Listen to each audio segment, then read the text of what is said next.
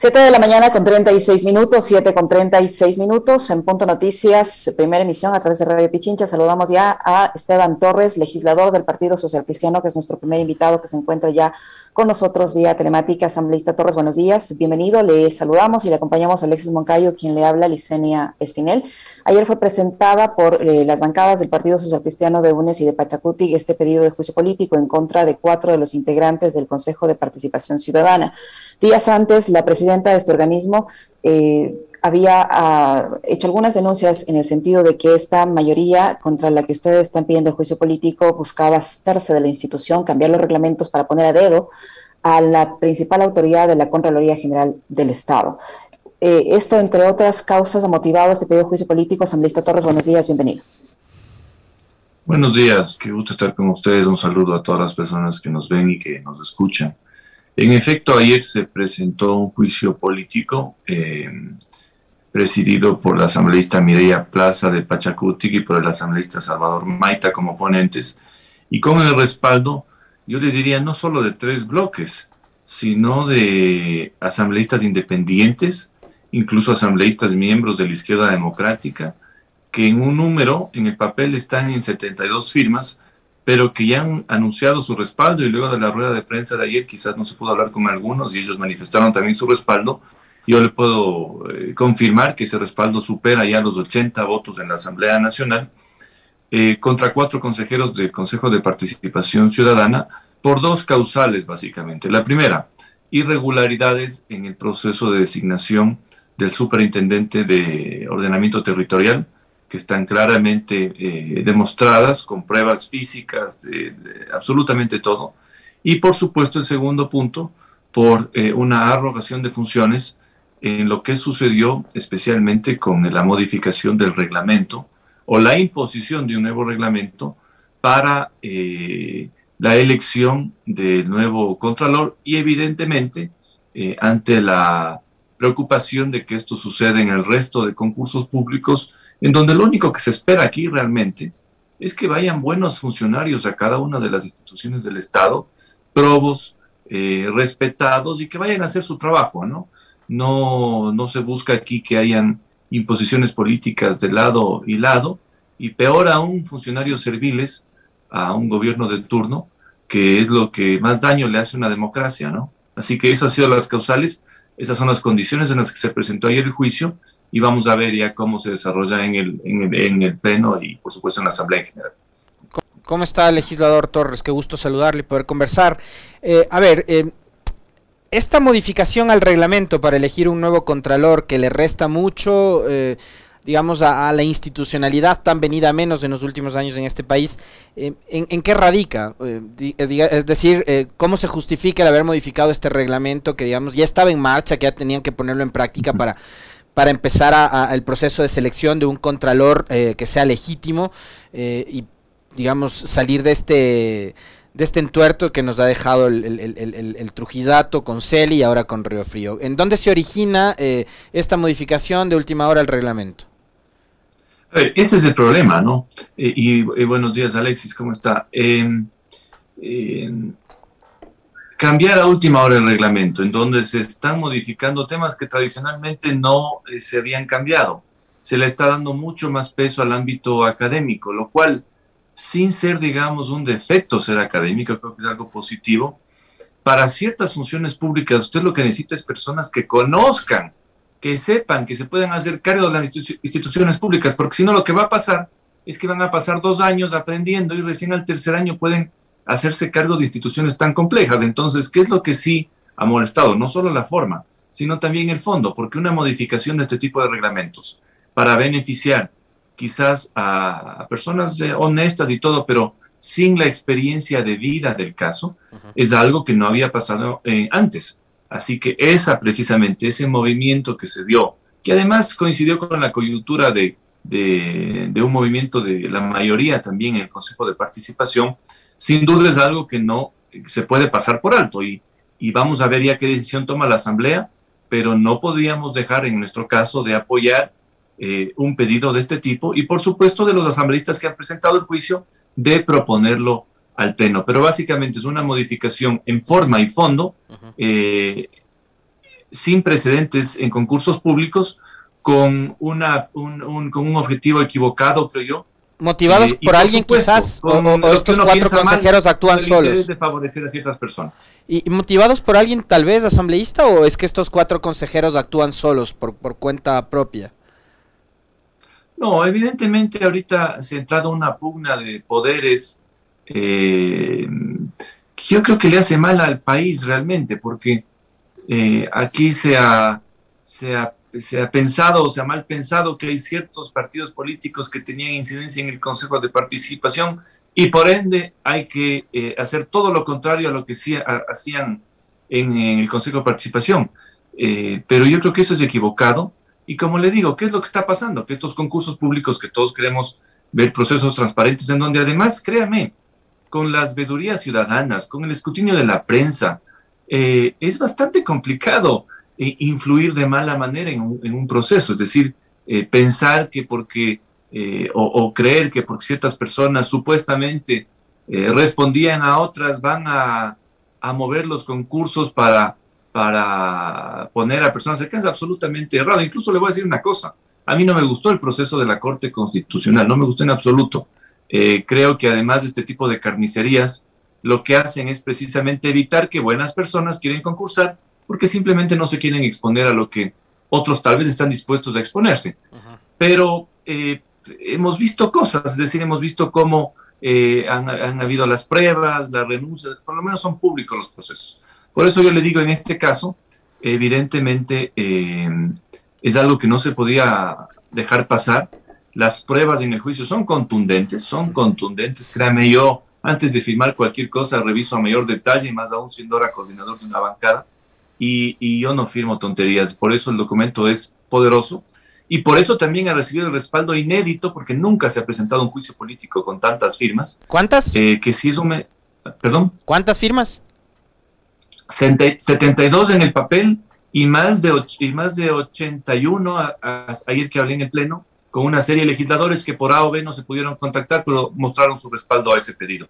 Así que créanme, nunca se ha presentado, siempre ha sido con 35 firmas, con las justas, los juicios políticos, pero este es un mensaje creo que importante de que no se va a dejar pasar por alto este tipo de cosas que no, no es que están beneficiando a los ecuatorianos, en, sino que están de alguna manera o eso es lo que nos mandan el mensaje dirigiéndoles a ciertos candidatos para que sean las próximas autoridades de control. Ahora, asambleísta de Torres, estos 81 votos, o si se suman más, se van a ver, usted cree, ya reflejados en su momento, eh, toda vez que esto depende de que sea la presidenta de la Asamblea quien convoque para que se trate el tema. ¿Usted cree que hay apertura en ella para hacerlo y estos 80 y pico de votos que tienen se mantendrán durante eh, el, proceso de este juicio político? ¿Usted cree que por allí no hayan intereses de por medio que puedan eh, dejar este proceso a medias?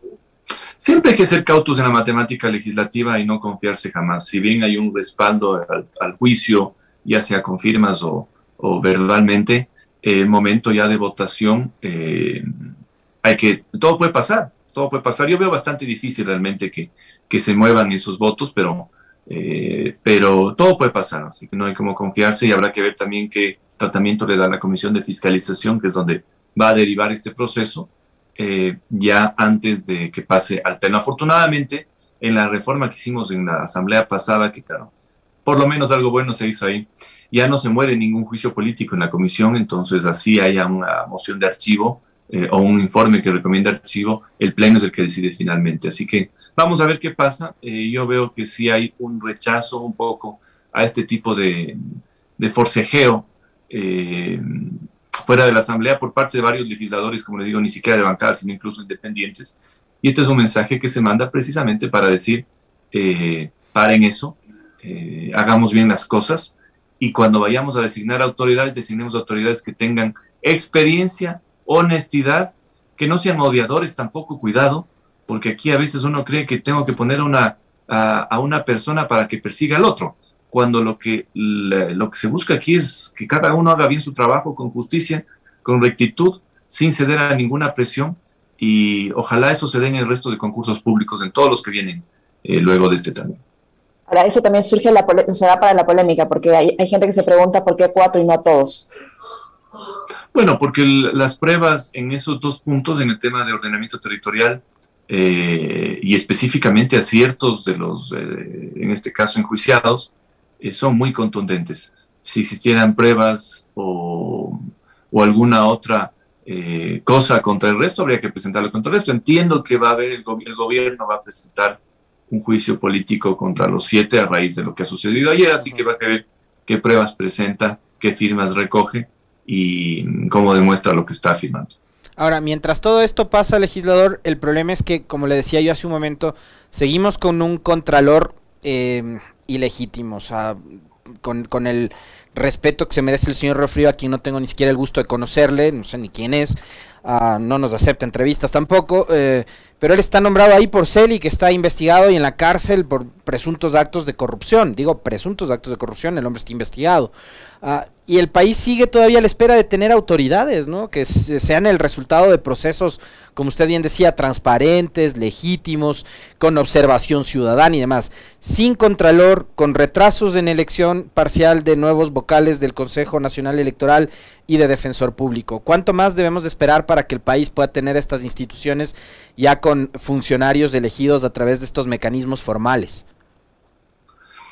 la, la, Contraloría es una gran institución. Eh, hay buenos funcionarios que están muchísimos años, pero lamentablemente las últimas coyunturas, eh, las últimas personas también que se dedicaron de alguna manera a perseguir o utilizar políticamente una eh, institución que realmente de control, vela por los recursos públicos, sea si el funcionario era amarillo, verde, rosado, naranja, no importa, la cosa es cuidar los recursos públicos, pero en estas coyunturas, en estas batallas, en estas persecuciones, lamentablemente ha quedado muy golpeada la Contraloría.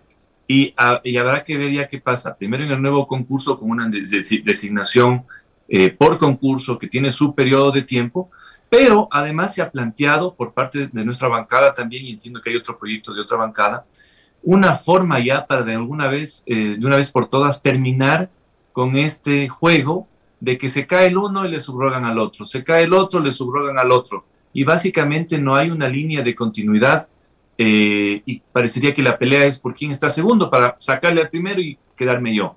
Así que sí se ha planteado, está este momento en la Comisión de Justicia ya superando el primer debate, si no me equivoco, un proyecto de reformatorio eh, para que ya no pase esto en el futuro. Es decir, que siempre el segundo en prelación sea el segundo en el concurso, la segunda en el concurso. ¿Qué significa esto? Que si por A o B se cae, en este caso el contralor, que puede pasar esta vez o puede pasar en muchas veces, siempre será un funcionario con escrutinio público, pero que las designaciones ya no salgan ese rato firmándote un papelito o rompiéndote el papel en la oficina para que vaya tal o cual persona, sino que vaya un orden establecido de los mejores puntuados en los concursos públicos. Y eso me parece saludable. Ojalá haya un respaldo del resto de bancadas. Yo no sé si se puede aplicar ya para esta situación actual, pero sin duda cuando se apruebe será para lo venidero, para estar tranquilo de saber que si el funcionario elegido por A o B sale, hay un segundo que superó un concurso, un escrutinio público y que no va a ser alguien con el dedazo que con una subrogación de última hora se hace cargo de la Contraloría. Eso creo que es algo, eh, y he visto al menos un respaldo de la mayoría de bancadas, institucional, y eso es bueno. Ojalá esa ley prospere y esté ya vigente lo antes posible. Ahora, asambleísta Torres, ¿qué va a pasar en caso de que estos cuatro eh, vocales del Consejo de Participación sean censurados por la Asamblea Nacional? ¿Qué pasa entonces con este organismo que se quedaría con tres consejeros titulares? ¿Cuál sería el proceso allí y qué pasaría con los concursos que están en marcha? Bueno, el juicio por tiempos estaría recién, yo le diría, en el Pleno, porque hay varios juicios que evacuar todavía eh, primero hay que terminar el de la superintendenta de bancos, me parece, luego vienen eh, dos o tres juicios más. Así que en tiempos yo creo que esto estaría en el pleno, digamos, para marzo tal vez, eh, siendo optimistas a mediados de marzo, o en la comisión. Así que, ¿qué pasa hasta ese entonces? Bueno, si hay censura, evidentemente los vocales tienen que dejar el cargo. De ahí, si no estoy equivocado, hay todavía un banco de elegibles o de suplentes que podrían eh, reemplazarlos. Y si faltara un número, al ser estos consejeros elegidos por votación popular, habrá que hacer, digamos, algún proceso, si faltan nombres ya, eh, para que se complete el Consejo de Participación. Pero yo, creo que eh, poco a poco se ha presentado el juicio, vamos a ver cómo camina el juicio en la Asamblea, vamos a ver qué pasa ahí al momento de la votación. Eh, vamos a ver si también el gobierno presenta su juicio contra el resto de consejeros. Eh, y vamos a ver ya qué pasa, como le digo, con esto políticamente en la Asamblea. Y por supuesto ya si hay una censura, ahí se verá ese momento cómo se reemplazan, qué pasa con los suplentes o si hay que elegir más en virtud de, de vacíos. Yo, yo, quisiera pedirle una opinión suya, eh, primero sobre un tema general, ¿no? ¿Cuánto ha cambiado o ha mejorado el país en los procesos de estos de selección de autoridades en organismos de control, por un lado, legislador, y por otro, eh, quiero citarle una frase del consejero de Participación Ciudadana, David Rosero, que ha brindado en simultáneo a esta hora una entrevista en, una, en un medio colega acá en la capital de la República, y él ha dicho que hay una intención del gobierno nacional de interferir en los concursos para designación de autoridades. Se cuestionó eso en el proceso de renovación parcial de la Corte Constitucional. Hay algunas, eh, algunos actores, algunos personajes que dicen que el gobierno fue quien puso a los tres nuevos jueces de la Corte Constitucional. Y hoy David Rosero dice sobre el tema específico de la Contraloría, el gobierno del presidente Lazo también está queriendo interferir en el procedimiento. ¿Qué opinión tiene usted con respecto a eso y cuánto han mejorado además los procesos para designar autoridades en el país en los últimos años? A ver, eh, en el primer punto, los procesos de designación, yo tengo mi particular visión. Eh, a mí no me gustó el diseño que se hizo en la, en la Constitución de Montecristi. Eh, yo soy un defensor del proceso de designación, con sus desgastes, con sus defectos, pero también con sus virtudes de un régimen presidencialista que nace del poder legislativo.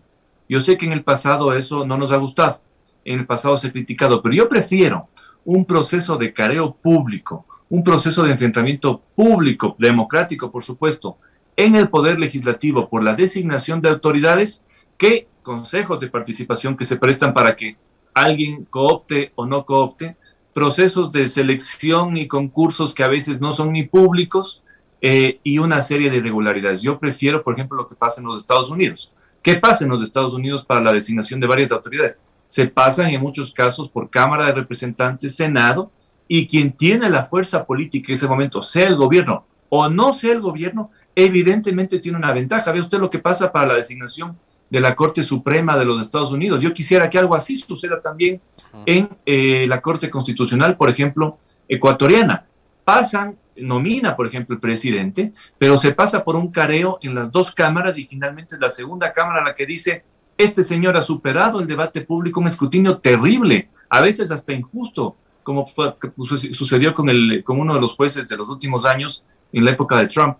Pero yo prefiero eso a este tipo de concursos. Pero bueno, ya lo que tenemos ahora tampoco es que podemos tirar al trasto, hay que hacerse cargo y los procesos yo no creo, como le digo, creo que son, no creo que son los mejores, pero hay que intentar que sean transparentes y que vayan las mejores personas, que no sean procesos tampoco de carnicería pública, en donde ciertas personas ni siquiera se inscriben porque dicen, me va a pasar algo. Y en el segundo punto, creo que es evidente que el gobierno eh, es una desviación que pasa generalmente en todos los gobiernos. Es eso, no me basta solo estar en el Palacio de Carondelet, quiero tener el control del resto de instituciones.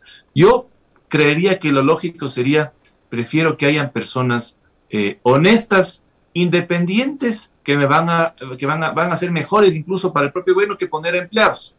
Así que sí, se nota ese, ahí ese tufo a querer controlar una serie de cosas, no solo en el Consejo de Participación, no solo en los procesos de designación, eh, llegan rumores y uno se entera de todo en el pleno de la Asamblea, de que el gobierno también estaría interesado en presionar por la designación de la presidenta o el presidente que vendrá del Consejo de la Judicatura.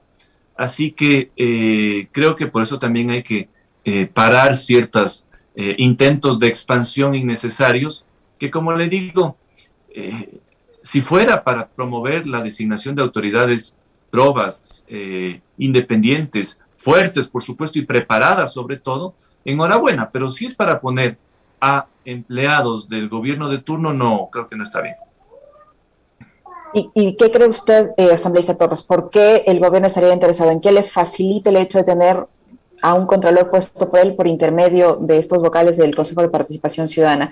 Porque pasa lo mismo en la Corte Constitucional. uno de los participantes en este cuestionado proceso, como es el, jurista Salim Seidan, él había anticipado que si bien los tres jueces constitucionales que resultaron electos eh, en, el ámbito académico eh, tienen mucha preparación, eso es incuestionable, pero tienen una cercanía absolutamente profunda con la ministra de Gobierno, Alexandra Vela. Entonces, él dijo, el gobierno se hizo de la Corte Constitucional, es un ente que va a carecer de independencia.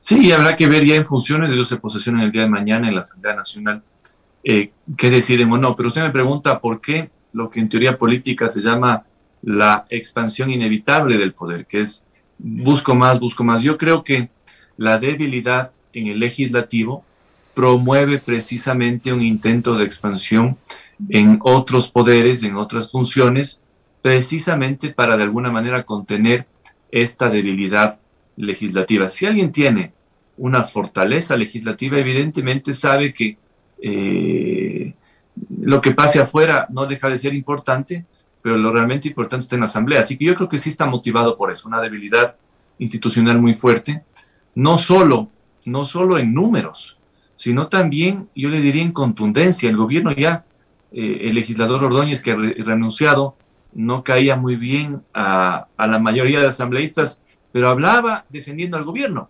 Yo no sé quién vaya a cumplir ahora ese papel.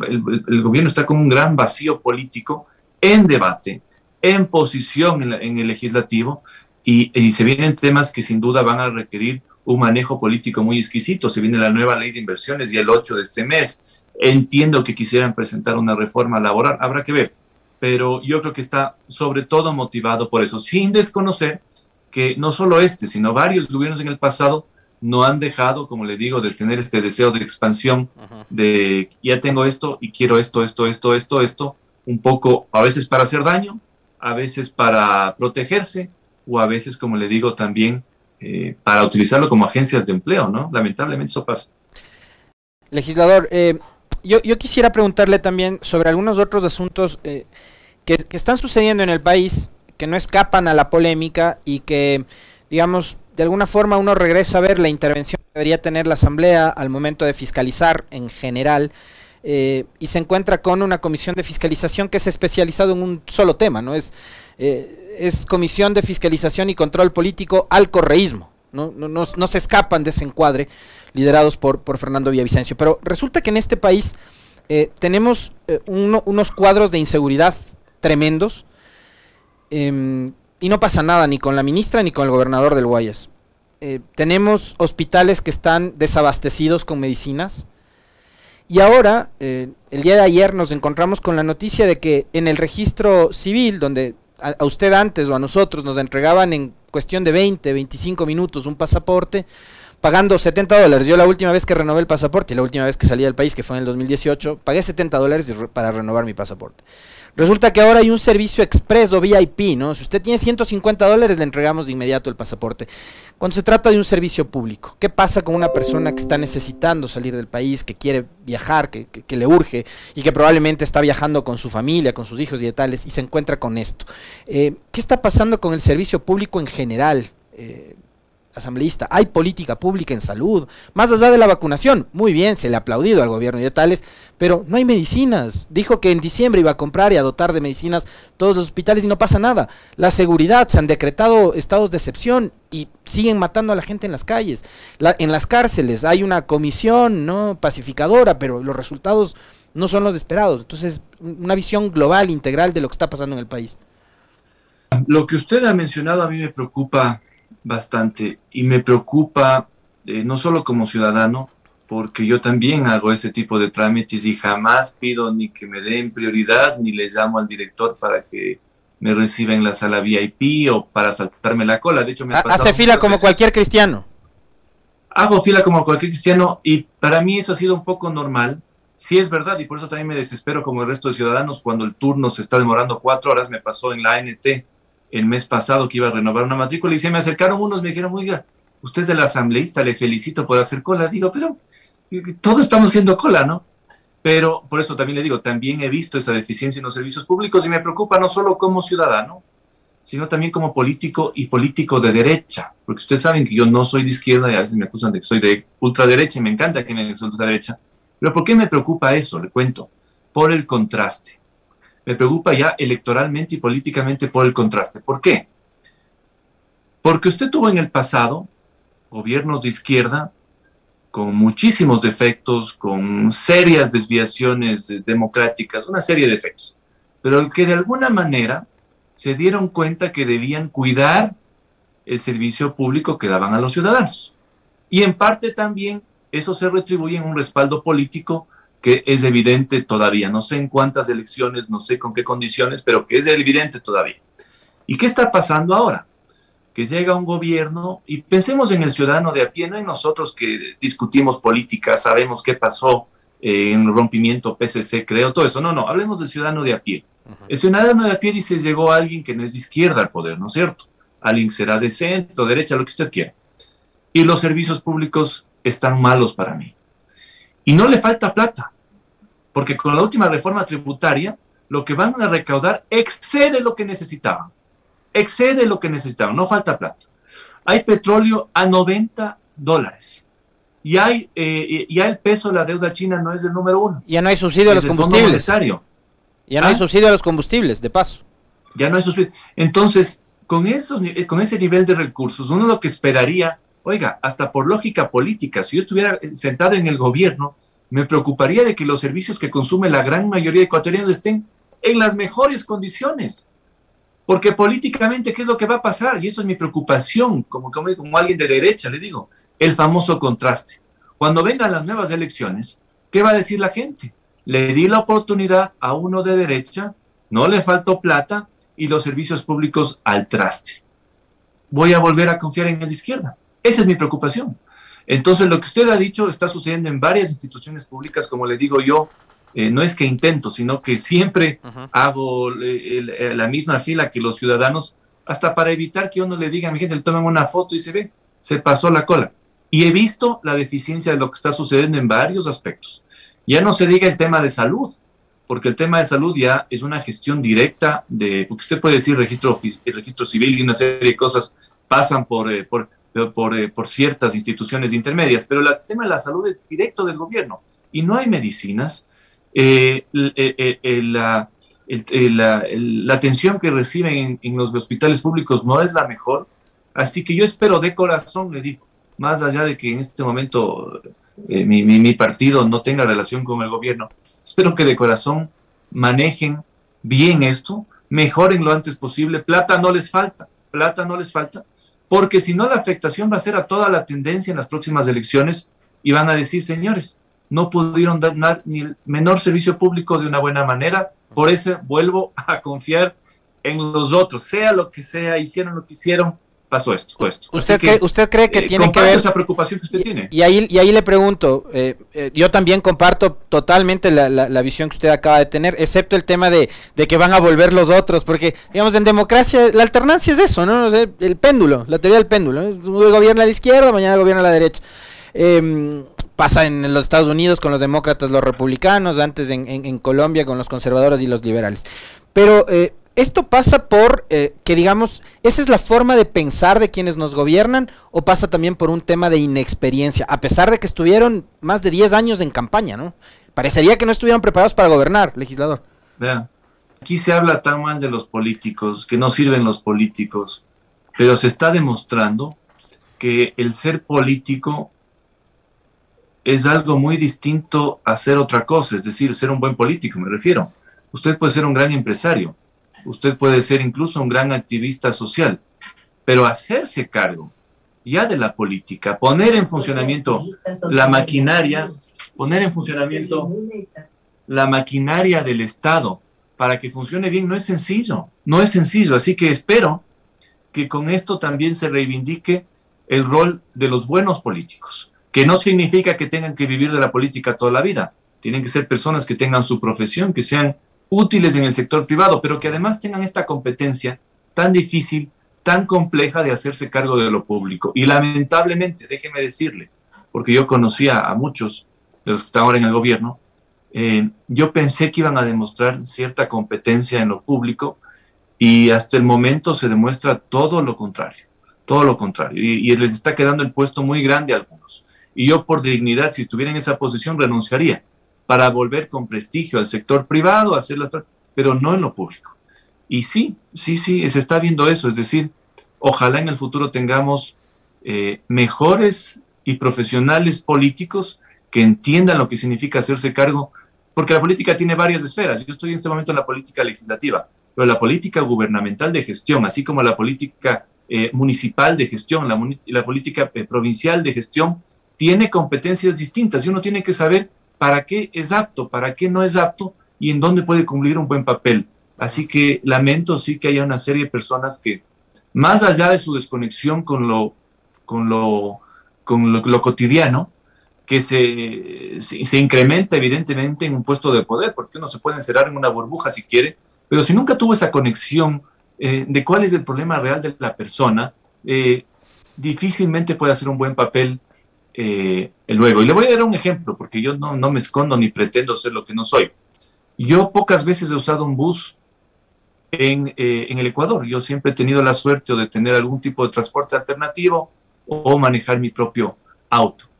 Pero cuando usted ve lo que significa para la persona que se moviliza día a día pagar 10 centavos más en un pasaje, cuando usted siente lo que eso significa para la persona que tiene que ir a trabajar en donde muchas veces no le reconocen o generalmente no le reconocen el pasaje, puede sin duda darse cuenta del dolor de esos ciudadanos, la necesidad y qué es lo que se tiene que hacer.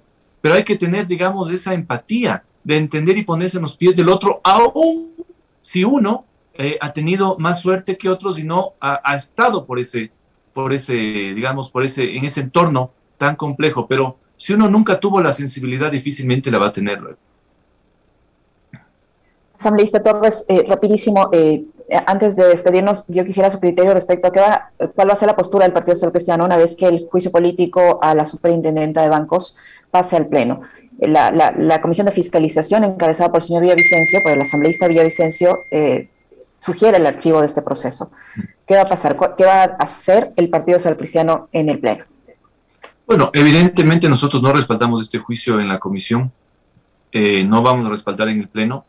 Creemos que los fundamentos fueron realmente antojadizos y se demostró en la comisión, y espero que en el Pleno pase lo mismo, de que tampoco es que aquí se puede poner un juicio político por poner y por sacar autoridades, tienen que haber fundamentos. Eh, y al menos los juicios políticos que se habían evacuado en esta nueva asamblea, creo que empezó con el del ex contralor Poli, han tenido fundamentos muy fuertes. Así que en este punto yo le podría adelantar que viendo los méritos, aunque habrá que esperar evidentemente eh, qué nuevas cosas se incluyen ya en el debate, eh, cómo se defiende la, funcionaria enjuiciada, pero eh, le podría adelantar que hasta nosotros en este momento estamos por la abstención, pero que evidentemente ya hay que esperar que pase ese día en el pleno. Muchísimas gracias, legislador, por su tiempo, por la información que nos ha proporcionado el asambleísta del Partido Social Cristiano Esteban Torres, que estaba con nosotros. Muy amable, asambleísta, muchas gracias. Gracias. Muy gentil, legislador. Saludos, Un abrazo, gracias.